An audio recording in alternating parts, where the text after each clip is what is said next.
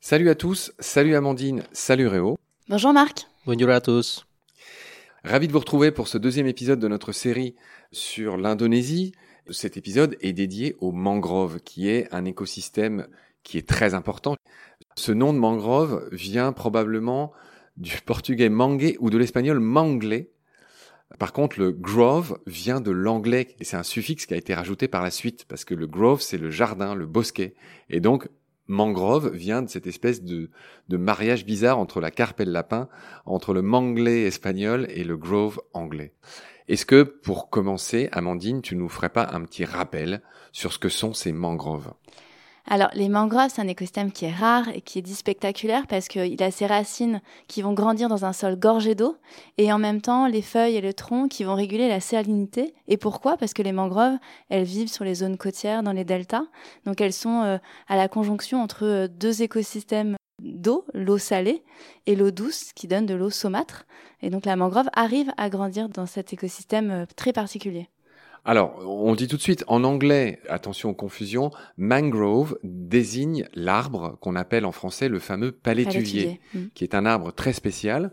Réo, est-ce que tu peux nous expliquer en quoi cet arbre est spécial The mangrove? So mangrove tree it has a very crucial uh, role. Les palétuviers ont un rôle crucial pour les humains, pas seulement à un niveau global, mais aussi local. Ils ont d'abord un impact important sur le climat. Les mangroves absorbent cinq fois plus de carbone que les forêts terrestres. Ils sont aussi fondamentaux pour les populations locales, notamment les pêcheurs ou les producteurs de produits de la mer. Les mangroves limitent aussi l'abrasion du trait de côte, puisqu'ils servent de barrière à l'eau de mer en cas de tsunami. Et c'est aussi une zone de reproduction pour les poissons ou un refuge pour les oiseaux. Il y a beaucoup d'espèces dans la mangrove qui sont évidemment euh, amphibies. Euh, La mangrove, c'est notamment là que vit le périophtalme. On en a parlé dans les épisodes de Baleine sous gravillon et de Petits poissons des un podcast. Le périophtalme, c'est un poisson qui a la particularité de survivre hors de l'eau et qui est même assez agile hors de l'eau, qui se déplace en sautant comme ça hors de l'eau et qui respire par la peau. Hein, c'est quelque chose d'assez particulier. Et avec vous, on verra bientôt que il y a toutes sortes de crabes. Il y a notamment le fameux crabe violoniste qui s'appelle Sémaphôte, fait partie des noms rigolos euh, du vivant, qui vient de cette pince qui est orientée vers son abdomen et qui semble dire c'est ma faute. Donc c'est drôle, le crabe violoniste s'appelle aussi c'est ma faute. Voilà ce qu'on pouvait dire. Il y a mille choses. hein. Il y a même des tigres qui survivent dans les mangroves. C'est le cas, alors non pas dans le pays de Réo, mais au Bangladesh, un des derniers refuges du fameux tigre du Bengale. On rappelle que plus de la moitié de ce pays est recouvert de forêts. C'est de fait la deuxième zone la plus riche en biodiversité du monde après l'Amazonie. Dans ces forêts, on a très peu parlé des arbres. Je voudrais quand même sauver l'honneur en disant euh, quelques essences qu'on trouve là-bas. Eh ben, c'est le pays du bois d'ébène, de teck, de santal. C'est aussi euh, le grand pays des frangipaniers qui s'appellerait Jepun là-bas, euh, fleurs blanches, odeur très sucrée. Voilà, il y a 28 000 espèces de plantes florales, 2500 espèces d'orchidées, qui est la plus nombreuse famille de plantes. Pour ce qui est de la faune, il y a 515 espèces de mammifères en Indonésie, dont 40% qui sont endémiques, hein, 4 sur 10, bah, on ne trouve que là-bas. Amandine, est-ce que tu peux nous faire les bons petits chiffres qu'il faut connaître sur les mangroves? Alors, les mangroves dans le monde, c'est pas si étendu que ça en termes de taille. Hein. C'est même des franges très réduites. Ouais, bah oui, parce qu'on est sur des zones qui sont assez réduites. Hein. Les eaux saumâtres, on n'en a pas partout. Donc, c'est 147 000 km. Ça correspond à peu près à 27% du territoire de la France hexagonale. Il y a 4,1 millions de pêcheurs dans le monde qui vivent grâce à ces mangroves-là, qui vont aller chercher du crabe, de la crevette. Alors attends, pour toi, ces choses-là sont évidentes, mais on va quand même revoir l'action au ralenti.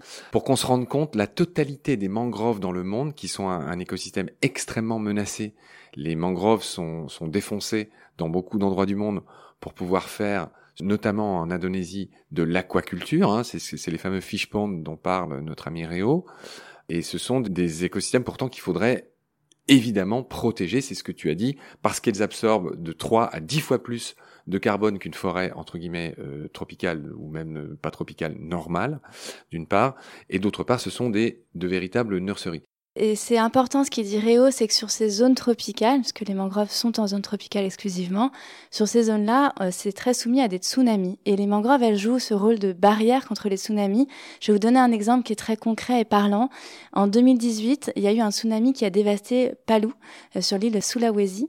Et en fait, il y a eu des dégâts très très importants d'un côté de Palu, où il y avait plus de mangroves, et de l'autre côté, dans les autres villages, les maisons étaient complètement protégées par les mangroves. En fait, il nous faut à peu près 50 à 70 mètres de mangroves pour pouvoir protéger les habitations derrière. Si elles sont là, elles jouent un peu ce tampon, cette, euh, cette barrière cette naturelle. barrière naturelle, ouais. Réo, est-ce que tu peux nous raconter le cycle de vie de cet arbre, le palétuvier? Je crois qu'en français, euh, c'est le palétuvier rouge. Il a vraiment un, fruit très particulier. J'aimerais que tu nous racontes euh, comment ça se passe, la vie de ce qu'on appelle en anglais le mangrove tree, le, en français le palétuvier. Oui, on l'a dit, les palétuviers vivent dans les zones d'eau salée. Peu de végétaux peuvent grandir dans ces conditions. C'est ce qui en fait leur particularité. Ces écosystèmes de mangroves, quand ils sont dégradés, ont souvent la capacité de se régénérer eux-mêmes. Pour ça, il faut qu'il y ait suffisamment de semences disponibles. Ça prend 5 à 10 ans. Notre travail est justement de faciliter et d'accélérer cette reforestation quand c'est nécessaire. Pour bien comprendre le cycle du palétuvier, les graines sont dans les arbres, parfois elles tombent et s'ancrent dans le sol, parfois elles sont récupérées par la mer, emmenées très loin et peuvent prendre racine dans des îles voisines, à partir du moment où les conditions sont remplies.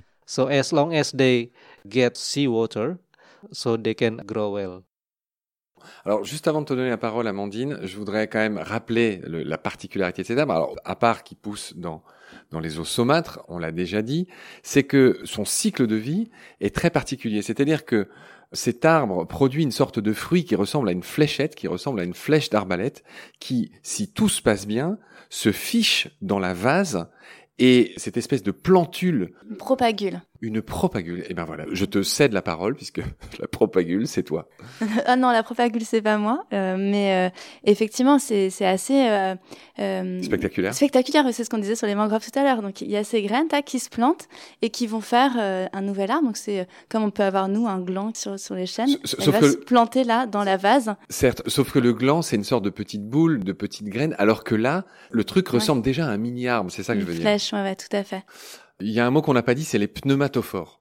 C'est-à-dire que les palétuviers sont caractérisés par des espèces de flotteurs qui s'appellent les pneumatophores et des racines échasses qu'on a tous en tête et qui forment un espèce de dédale, de labyrinthe qui constitue justement un abri pour ce qu'on a appelé euh, les nurseries. Ce sont des milieux euh, vaseux, donc euh, anaérobies, c'est-à-dire où il n'y a pas beaucoup d'oxygène. Donc ça, ça implique aussi des styles de vie, des façons de vivre spéciales. Donc sur les espèces de palétuviers, il y en a à peu près 70 espèces de palétuviers. Il y en a 10 qui sont en danger. Et après, nous, on les nomme de façon assez simple. En fait, on a les palétuviers rouges, gris, blancs et les palétuviers noirs qu'on va trouver euh, sur les zones un peu plus arbustives. Et en fait, ces différents palétuviers, ils vont bien grandir en fonction des, zones. Donc vraiment, les zones où tu as euh, plus euh, de zones sèches ou alors plus en bord de mer, tu vas pas retrouver les mêmes typologies de mangroves. Amandine, est-ce que tu peux nous donner une idée des menaces qui pèsent sur ces milieux? Alors sur les écosystèmes de mangroves, on a des chiffres qui sont assez différents d'une source à l'autre. On estime qu'il y aurait à peu près 40% des écosystèmes qui seraient menacés. Nous, ce qu'on voit de façon euh, très concrète sur le terrain, euh, c'est que euh, la mangrove va être utilisée pour du bois énergie, donc pour pouvoir cuire des aliments. C'est aussi les pêcheurs qui vont venir avec des systèmes de pêche qui vont abîmer la mangrove, et notamment des pêcheurs plus industriels qui viennent de zones qui ne sont pas les zones locales. Et on va aussi avoir une destruction pour l'aquaculture. On va couper euh, la mangrove pour pouvoir faire des parcs aquacoles et y mettre de la crevette et du crabe qui vont être après euh, exportés en, Chine ou aux États-Unis par exemple. Et en Europe, un peu. Sur l'Indonésie, nous, ça va plutôt être l'Asie et les États-Unis. Euh, mais j'imagine que sur d'autres zones, ça va être exporté en Europe, évidemment. Et notamment sur Madagascar, qui exporte beaucoup de crevettes en Europe. D'accord. Ces élevages de crevettes, effectivement, hein, qui ravagent, c'est ça qui ravage les mangroves. Et puis, il y a aussi des, L'autre facteur qui ravage les mangroves, euh, c'est tout simplement la construction de stations balnéaires ou de ou d'extensions de villes où, ces zones sont ravagées, sont rasées euh, pour construire euh, voilà de nouveaux endroits, que ce soit du luxe ou moins du luxe. On a beaucoup de tourisme effectivement sur, sur nos zones. Ça se développe avec la population qui augmente. C'est du tourisme local et international parce que ce sont des zones qui sont aussi très agréables pour venir euh, y passer du temps et se baigner. Très belle, mais par contre, euh, les, hôtels et les routes euh, sont fatales pour les mangroves. Il y a un chiffre qu'on n'avait pas eu que je voudrais donner, c'est que les forêts de mangroves ont été réduites à moins d'un quart de leur étendue naturelle aujourd'hui. Il en reste un quart sur ce qu'il y avait avant. Voilà, et ça c'est un, c'est un rapport intergouvernemental qui dit ça. Voilà. Réo, explique-nous concrètement, quand une mangrove a été détruite ou très abîmée, Qu'est-ce que vous faites? Oui, dans nos projets, nous restaurons les zones de mangroves dégradées et on le fait en impliquant les communautés qui vivent à proximité. Les gens en local ont de très bonnes connaissances sur les mangroves. Quand ils font la récolte, quand la mer s'est retirée, ils peuvent très vite distinguer les bonnes propagules des mauvaises. Dès le démarrage, ils ne sélectionnent que les bonnes propagules qu'ils emmènent dans les pépinières. Les femmes jouent ensuite souvent un rôle important. Elles vont chercher une bonne terre qu'elles mettent dans les sachets et repiquent les propagules dedans. Elles prennent soin des jeunes plants, normalement pendant deux mois habituellement.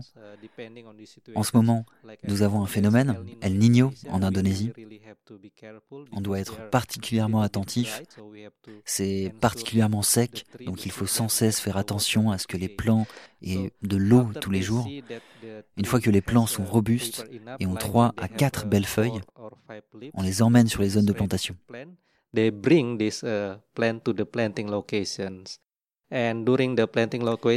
Pendant la plantation, de nombreuses femmes et hommes sont actifs.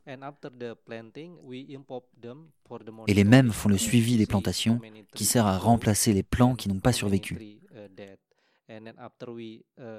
Mais aussi mesurer la croissance des arbres et leur bon développement.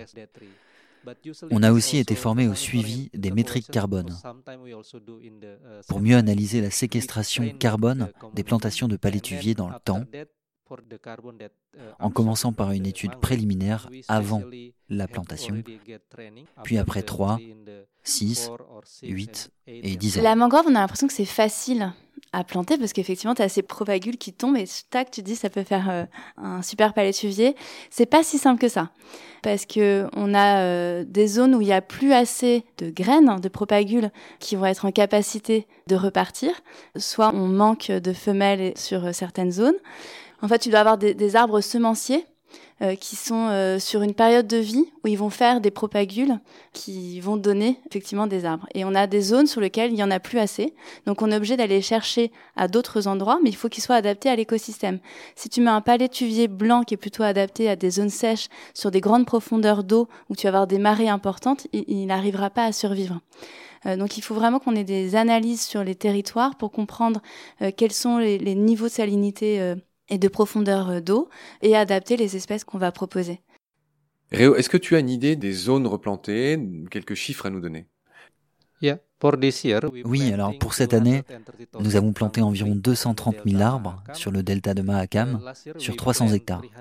L'an dernier, c'était 200 000 arbres sur notre autre projet à Bantang et 150 000 arbres sur le delta de Mahakam dans le Kalimantan. Donc au total, 450 000 nouveau palétuvier planté, une zone de 300 hectares. Est-ce que Réo, tu veux ajouter quelque chose? Les mangroves sont un écosystème important pour le monde, mais aussi pour l'Indonésie. Et ça, le gouvernement l'a bien compris. Il y a eu beaucoup d'initiatives, que ce soit des nouvelles régulations, des projets.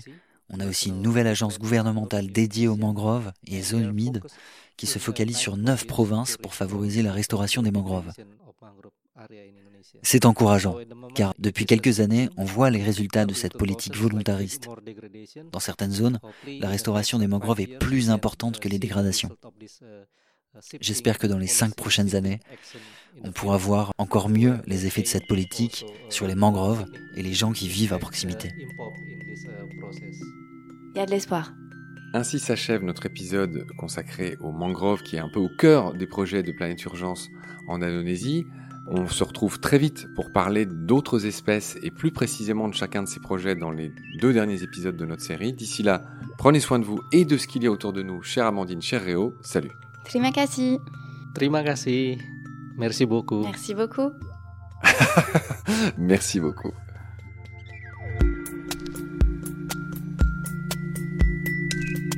Pendant notre combat, nous deux, tu avais l'œil du tigre, tu en voulais ce soir-là. Il faut que tu retrouves ça maintenant. Et la seule façon, c'est de recommencer au commencement. Tu vois ce que je veux dire?